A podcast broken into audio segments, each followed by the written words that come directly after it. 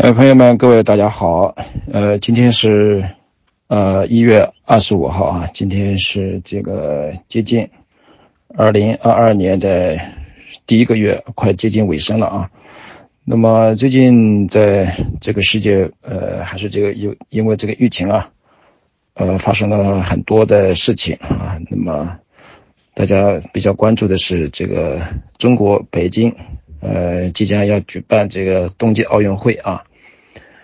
呃，在这个过程当中，这个大家已经看见，在北京已经出现了很多的比较混乱的一个状态啊。那么昨天我是听我的朋友在北京告诉我，他从他的这个准备到他的公司上班的过程中，呃，突然呃进入他这个公司的所在的呃区啊或者小区，这个突然被封锁，然后呢，他就不可以进入他的公司。然后告诉他返回家，对吧？所以这个代表一个什么状况呢？代表现在在在北京这个地区啊，这个奥密克戎这个病毒在按照它的，呃，按照病毒的原来的特点在继续传播，对吧？呃，那么所以说我今天聊的话题啊，我已经提前告诉大家过，那个就是二十一号这个《新京报》一个智库啊，对这个。中国疾病预防控制中心流行病学首席专家，他的名字叫吴尊友，做了一个采访啊，啊，那么这篇文章我看了之后呢，我呃是好朋友推荐我看的嘛，我就产生一种冲动啊，我需要对他的这个文章的误导进行一个呃一个反驳吧，或者是说经过一个。呃，来一个再次的说清楚的一个状态说明啊。那么这篇文章呢，大家可以慢慢去看啊。那么呃，我现在就按照我昨天大体把这个文章读了一下，读了一下，我觉得太荒唐，对吧？太荒唐。我觉得这个文章首先给人的感觉啊，它就是一种甩锅的这个一种行为啊，而且呃，作为一个这个堂堂。亮堂堂的这个国家的这个疾病啊，这个控制中心的首席专家，能够这种信口开河啊，这个这种说辞，这是让人匪夷所思。所以我呃想把他这个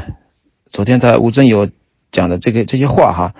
呃做一个厘清吧，好吧，大家可以呃提出意见或者批评，好吧，没问题了。呃，我首先做一个声明哈，我现在是在我的工作的公司的办公室，呃，抽时间呃做这个讲座啊，可能会有电话打进来，我会中断，呃，有电话打进来的时候，我会中断这个讲座的时间，然后继续恢复，好吧？大家呃，请原谅啊，如果有中断的状况的话，呃，暂时中断的时间可能就是几分钟时间吧。刚才接了个电话啊，那个呃，那个我们继续好吧？呃，那么呃，咱们今天轻松的聊这个话题啊，大家可以轻松的听，轻松的提问题，没问题啊。那么我现在把这个，嗯，这个这篇文章啊，我我把它列出呃八点来逐一反驳，好吧？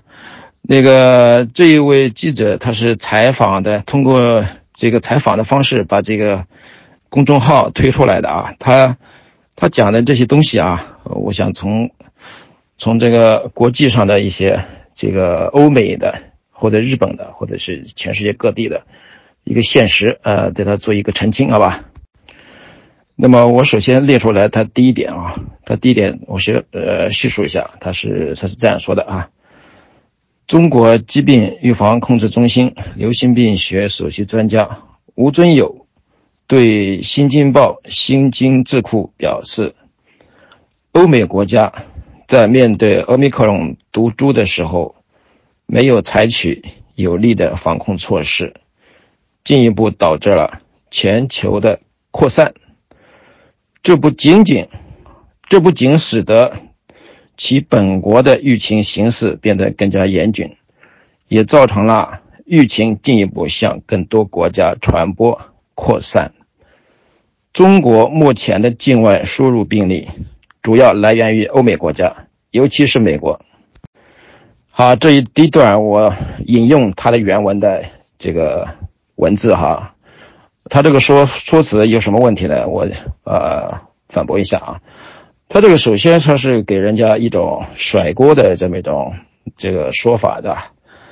那么欧美各国实际上是什么情况呢？欧美各国在收到在在去年这个十月份啊十一月份收到呃 WHO 的紧急通知后，立即采取了紧急的。断航措施就是给非洲那个、那个波茨瓦纳、南非等等七个国家断航嘛，对吧？大家很清楚，我记得非常清楚的啊。当时拜登的断航措施比欧洲稍微晚一步，但是也是很及时的啊。呃，那么所以说，吴尊友先生在这里指责欧美没有采取负责任的这个措施来进行防控啊，这是不实的指责啊。实际上，欧美国家及时采取了断航措施，然后经过这个病毒学家对奥密克戎的变异病毒的特性的研究和了解，根据科学家的建议，及时的采取了加紧接种欧美的有效疫苗的措施。呃，其实各个国家还针对这个少数没有接种疫苗的人实行了。呃，它的限制活动范围啊，比如讲我们这个奥地利啊，就对这个没有疫苗护照的人限制他们的活动范围啊。其他国家一样，欧洲德国啊、法国等等都是基本上这个样子。呃，美国那些也也采取了它的这个特别的措施啊。那个总的来说呢，欧美各国是在用非常科学的这个防疫措施来应对这个奥密克戎。的蔓延，呃，这种呃尊重科学的这个做法，竟然被吴先生信口开河的说，这个欧美国家在面对奥密克戎的病毒的时候，没有采取有力的防控措施，才进一步导致了全球的扩张。啊，这种吴先生这种甩锅的，那么吴先生这种甩锅的说辞是不能令人信服的，啊。好，第一点给他反驳完毕啊。那么接下来，呃，我再次引用他的原文当中的一些文字啊。第二的第二点呢是内容是这样说的啊：再次，尽管国内疫苗接种率已经很高，但有些接种了疫苗的人感染以后，由于其症状比较轻，或者根本没有症状，导致了。隐藏性的感染，等到再被传染的人出现重症去医院就诊时，已经感染一大片了啊！这个吴尊友是回答记者提问，回答为什么中国这个冬季啊，现在这个季节呃感染的这个巨额剧烈的增加，他是这样回答的啊。这个他这种回答呢，我现在给大家进行一个。呃，说明或者博士啊，作为一个作为一个学者啊，讲话应该有根据啊。他这个他这种讲话，他是没有数据的，也没有根据的。他是凭什么说这个中国的国内疫苗接种率很高，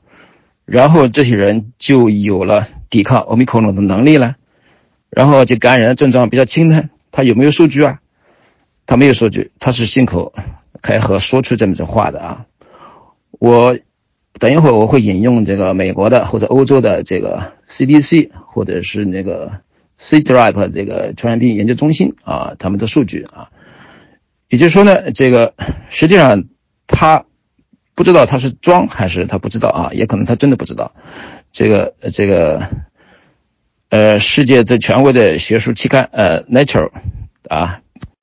嗯，我前几天在微信群讲过这个事哈，就是那个。呃，针对中国的灭活疫苗，会不会对奥密克戎有防护作用啊？这个，这个世界最权威的学术期刊《Nature》已经做有一篇呃文章，呃，我前几天发到各个群里去了。这个文章呃主要的意思，我在这里简单说一下，就是呢，中国的灭活疫苗几乎不具有对奥密克戎的防护作用啊。实验证明。即便你接种了三种三剂灭活疫苗，那么它个体的综合抗体水平几乎是零啊。那么什么意思呢？就是说你呃用实验室当中接种三剂灭活疫苗，它对这个奥密克戎的抗体几乎就没有。所以说呢，这个呃科学家呃这个 Nature 这个这个权威的杂志文章就是指出，这个灭活疫苗呃不具有对奥密克戎的防护作用啊。呃，有人说对重症有没有防护作用啊？下面我再讲一下。这个大家知道，这个世界 WHO 或者这个其他的呃很多的科学家都已经知道，这个奥密克戎在欧美的传播，呃，它很难传播到到细胞里面去，它几乎就是在人体的上呼吸道，这个有剧烈的感染的能力。也就是说呢，你这个。这个欧米克戎它不会到你的人体细胞里面去，它还没有到那个让你呃呃用那个疫苗的这个这个什么了，这个 T 细胞或者 B 细胞就唤起免疫这个这个细胞来来攻击这个这个进侵入细胞的欧米克戎这么个状态啊。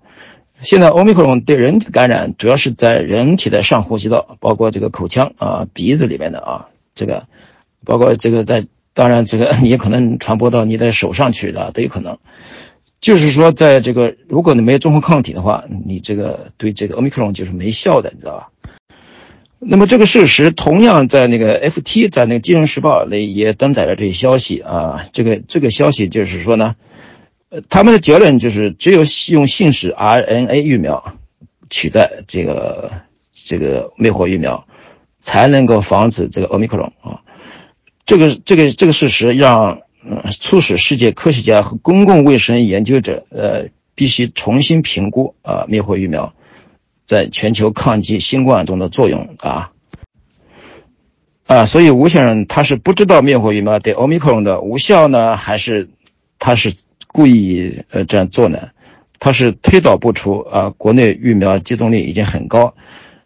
然后他说接种了疫苗的人感染以后症状比较轻啊。呃，这个或者没有症状，对吧？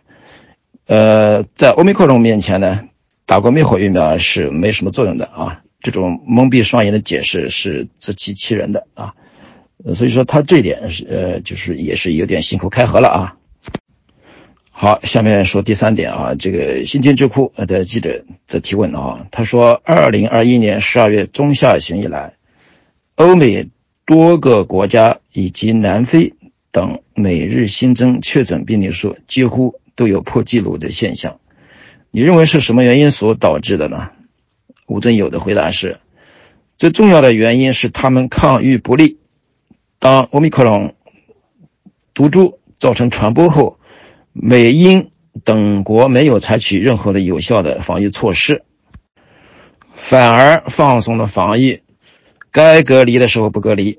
或者隔离的时间缩短了，可以说他们是在任意有任意让这个奥密克戎病毒在传播，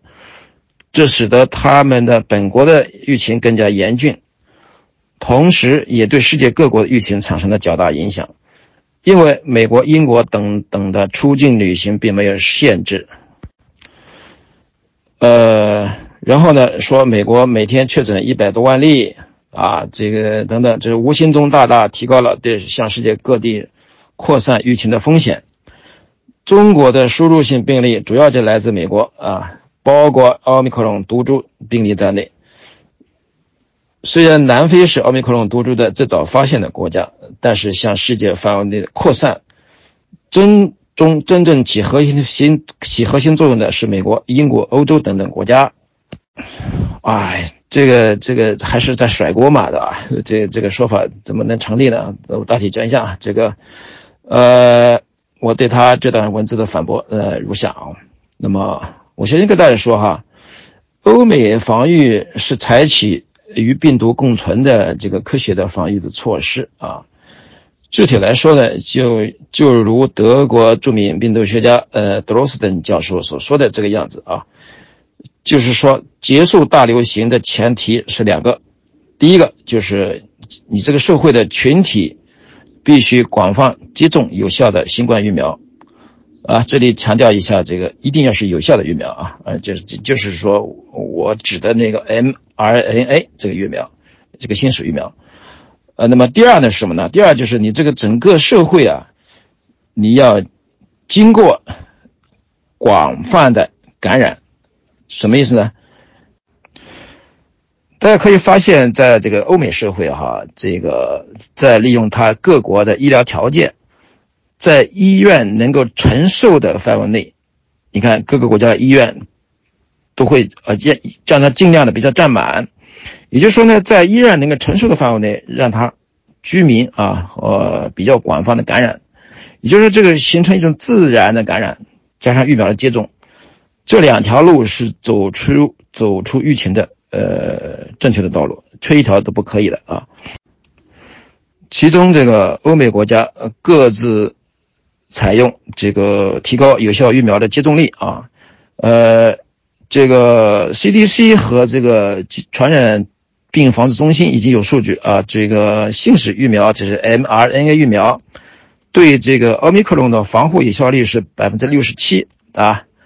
这个对这个住院啊呃治疗的有效率是百分之九十啊，也就是说你打过这个信使疫苗的这个 mRNA 疫苗的人呢，呃，就是说特别是你打过加强针了以后啊，你百分之九十呃没必要去住院啊，也就是住院的人。绝大部分是没打疫苗的人啊，呃，所以说呢，就是欧美各国就是在践行这个在疫苗的接种的高接种率的基础上，在实践这个德罗斯顿教授提出的走出疫情的这这条道路啊。这个本月十九号就是在这个呃《柳叶刀》上有一篇重磅的文章。它是由美国的呃华盛顿大学的一个很有名的病毒学教授 Christopher Mary 啊，这个教授写的文章啊，大家可能有人已经知道了啊。呃，他的他的这篇重磅文章是预测这个欧美国家会在今年的三月底结束这场大流行啊。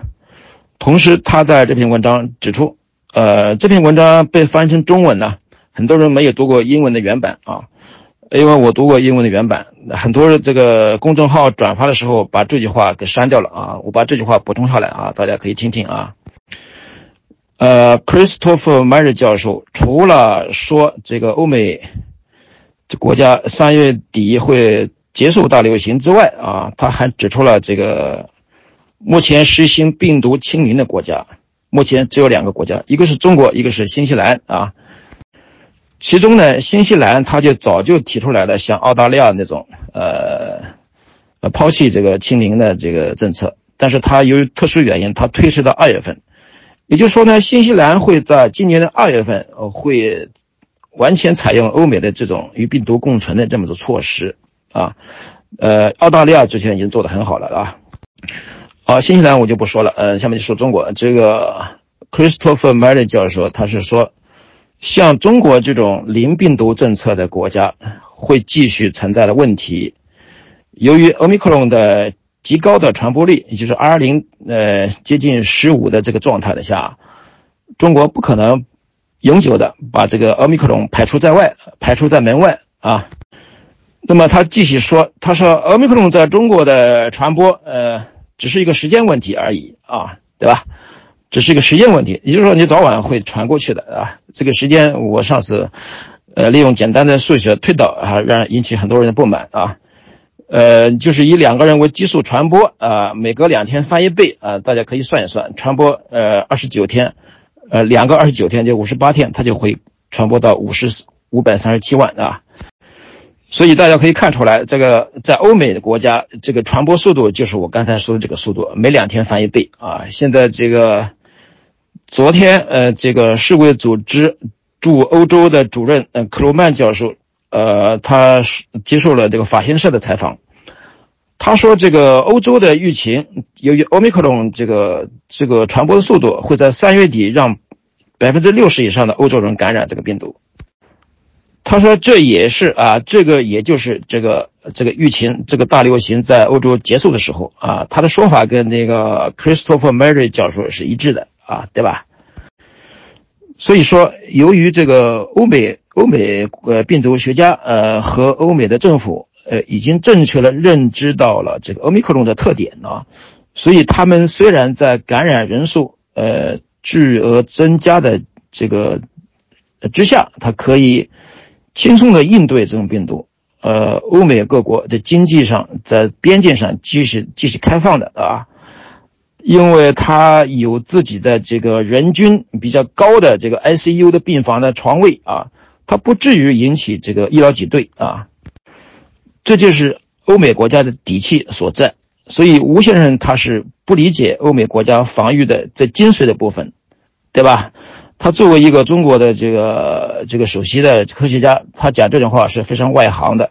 也许他有他的苦衷啊，我们不做这个推断，好吧？我们就把他的这个讲的荒唐的地方把它列出来，让大家知道他说的是不对的啊。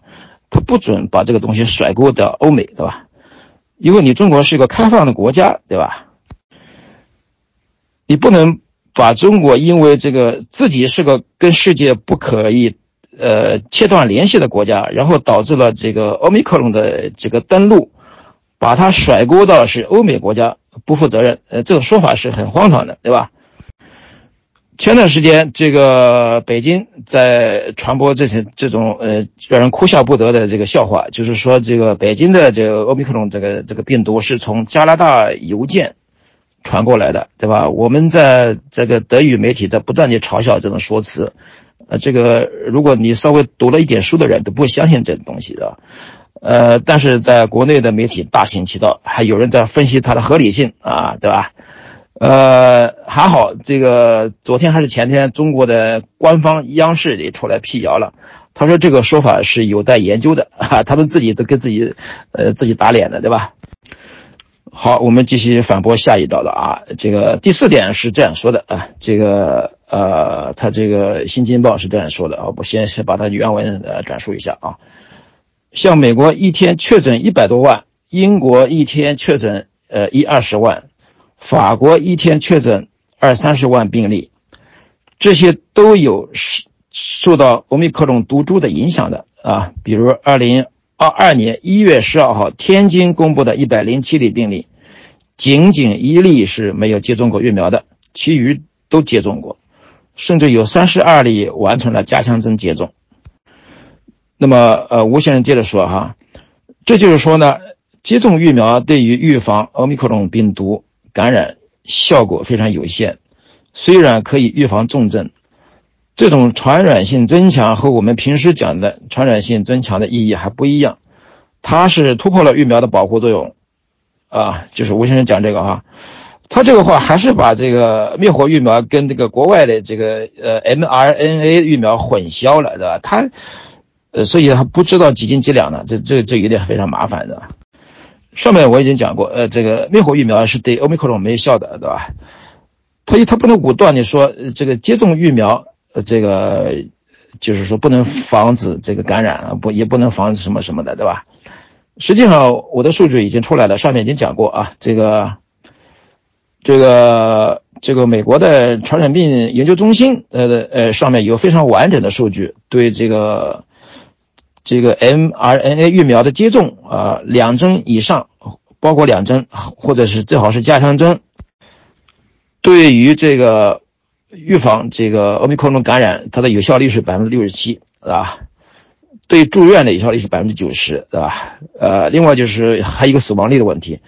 呃，接种过加强针的这个呃这个人啊，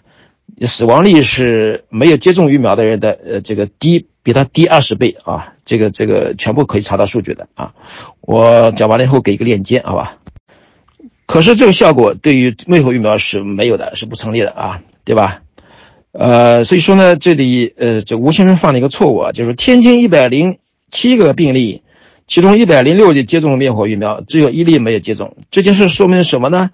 这不正好说明灭活疫苗的没有效吗？对吧？而是不而而它并不本能。并不能说明欧美的 mRNA 疫苗没有效，对吧？好，呃，下面接着第五点，呃，这个来叙述这个他这个新津智库的跟跟这个呃吴尊友的对话啊。新京智库，呃，有一些病毒学家认为，欧密克戎毒株是新冠病毒的终结者，症状轻，危害性没那么重，没那么大。那是否可以理解为新冠病毒在欧密克戎病毒株的影响下，可能变成流感一样？吴尊友先生回答啊，可能性小，因为流感是上呼吸道疾病，它主要感染咽喉部位；冠状病毒是下呼吸道疾病，主要是感染肺部，也有可能感染人的其他器官。病毒感染的部位不一样，出现的症状就不一样。肺部感染容易引起肺炎，上呼吸道感染就很少引起肺炎。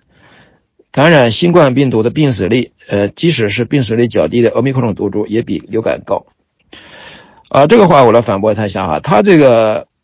他本身讲流感是没错的，流感是这样的，对吧？但是他这句话当中，是他不认识、不知道奥密克戎的特点，还是他真的在装？呃，我也无法断定啊。世界卫生组织和欧美各国的一些呃，就是病毒学家都已经呃知道，也就是说是大家的共识啊。奥密克戎的病毒，它只是感染人体上呼吸道，而不会到肺部啊，就是容易引起上呼吸道感染，这个非常高的传播感感染传播，对吧？这也就是为什么呢？为什么这个？这个欧米克戎它这个毒性比较低的原因，因为它几乎不会到细胞里面去，你知道吧？这个从这一点上说，所以说它这个欧米克戎它有点跟那个感冒是类似的，对吧？所以吴先生这在这里他是绝对是否定，他就说的是不对了，对吧？这个欧米克戎因为它仅仅是在上呼吸道感染啊，它不会到人的细胞里去，知道？当然这是指的是对接种过疫苗的人来说啊。对有些体虚的人，有可能会侵入侵入到细胞。呃，因为这个欧美绝大多数人都已经接种过疫苗了，对吧？像这个，像这个德国德语区的国家，像奥地利、瑞士这些，疫苗接种率是百分之七十六到七十五呃范围。呃，这指的是这个呃这个第二针啊啊，呃第三针加强针呢，昨天德国的最新数据到了百分之五十二。这个奥地利是四十七啊，对吧？这个在不断的提高，所以呢，在这个接种这个有效疫苗的国家，它这个奥密克戎就跟感冒是几乎是一样的啊。这个这个给吴先生一个纠正，对吧？啊，那么第六点啊，第六点先陈述一下他的呃他们的对话。呃，新津智库除了日常防护，呃，疫苗是有效的措施。从全球的角度来说，中国的疫苗接种率也是最高的国家，百分之八十以上，对吧？大家知道前段时间西安封城的时候是百分之九十三，对吧？那么在二零二一年新津智库春风春季峰会上，你说过谁先谁最先把疫苗接种率提高到达到全体免疫力了，谁就可以最先打开国门。大家知道他这个说很有意思哈，你看他现在并没有打开国门，对吧？那么你觉得二零二二年我们是否是不是可以打开国门？啊，吴尊友的回答。这个问题现在就变得复杂了。原来我根据历史的经验判断，只要疫苗接种率达到某个临界值，就能形成群体免疫，即便有病例传入，也不会造成流行，这样就可以打开国门了。这是根据历史的经验和我对医学生物学方面的理解得出的结论。但是呢，奥密克戎毒株出现之后，使得我的认知又被刷新了。特别是像美美国和英国等的疫情，以及我国近期天津的疫情，都说明我们现在的疫苗还抵挡不住奥密克戎毒株的感染。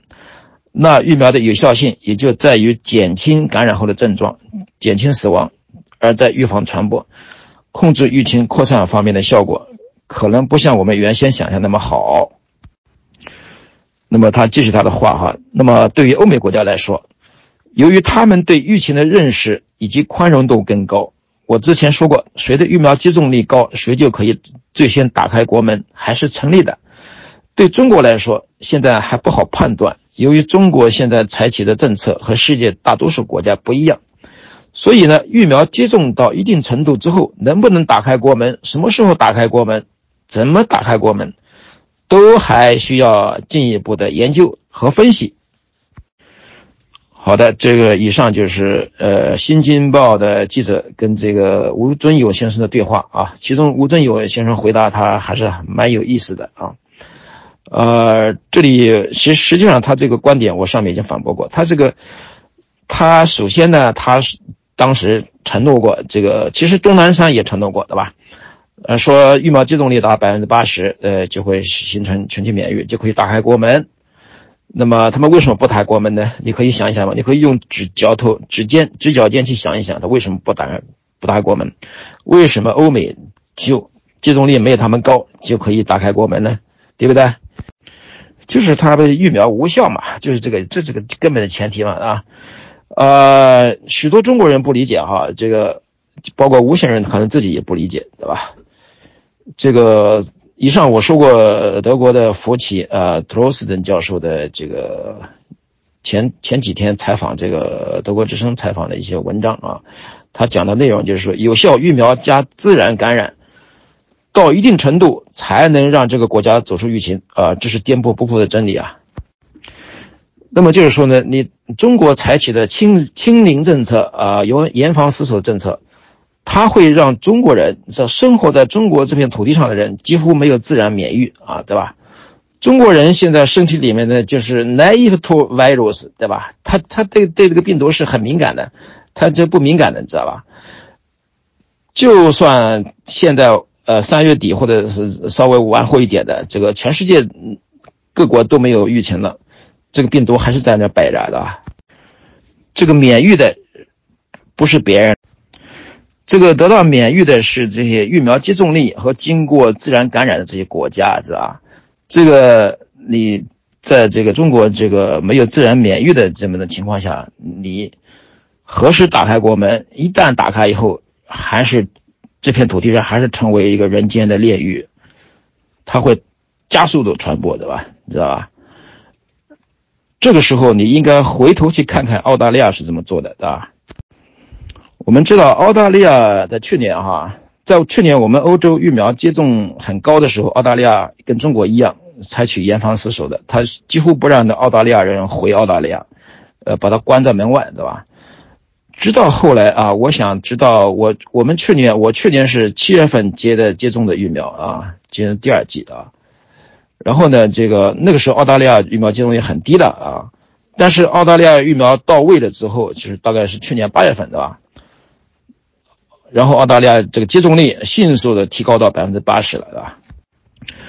那个时候到这个时候呢，到去年八月份的时候，澳大利亚总理就宣布，澳大利亚政府放弃了零新冠的政策啊，采取采用欧美与病毒共存的政策。然后澳大利亚在开放的情况下，这个走的走到跟欧美完全一样的这个防御道路。呃，也就是说，采取自然感染跟疫苗接种两两条腿同时走，而而且澳大利亚成功的呃呃转轨啊，它转移到这个与病毒共存这个轨道上来，以最低的死亡率啊跨越成功跨越这个呃呃成功跨越了这个这个界限，对吧？这个什么意思呢？就是说呢，这个中国需要像当时澳大利亚这种魄力啊。但是一个前提，中国它是它固守自己的这个灭活疫苗，这是它一个一个一个败笔啊。当时有呃曾经有有识之士啊，这个福星的老板，曾经想大规模的引进那个白俄泰西跟德国谈判的时候，想搞这个呃这个辉瑞疫苗引进，可惜这个由于这个既得利益的阻挠，还有这个呃土共上层的这个阻挠，没有成功啊。呃，所以说呢，这个这个国家体制就是这样啊，它不是以人民的利益放在第一位，它是以这个既得利益的本身的利益集团的来绑架这个国家，对吧？所以他这个是做的很失败的，对吧？现在来说，怎么说呢？虽虽然来不及了吧，你现在还是要引进这个这个 mRNA 疫苗啊，因为这个疫苗是个非常科技含量很高的疫苗，你中国是做不出来的，啊，中国的科技没这个实力，对吧？所以说这个问题了就是这样的，这个这个已经晚晚一步啊，现在这个还是可以止损的啊，呃，随时的开始立即呃引进这个 mRNA 疫苗，然后赶快接种，接种时间就需要半年最少，然后呃形成这个自然感染，然后呢，这个这个时间是痛苦的啊。这个时间是痛苦的，然后会经过这个两三年时间的折腾啊，才能走出这个疫情吧。好，我们接着说第七点啊，新津智库，我先呃陈述这个原文。新经智库啊提问：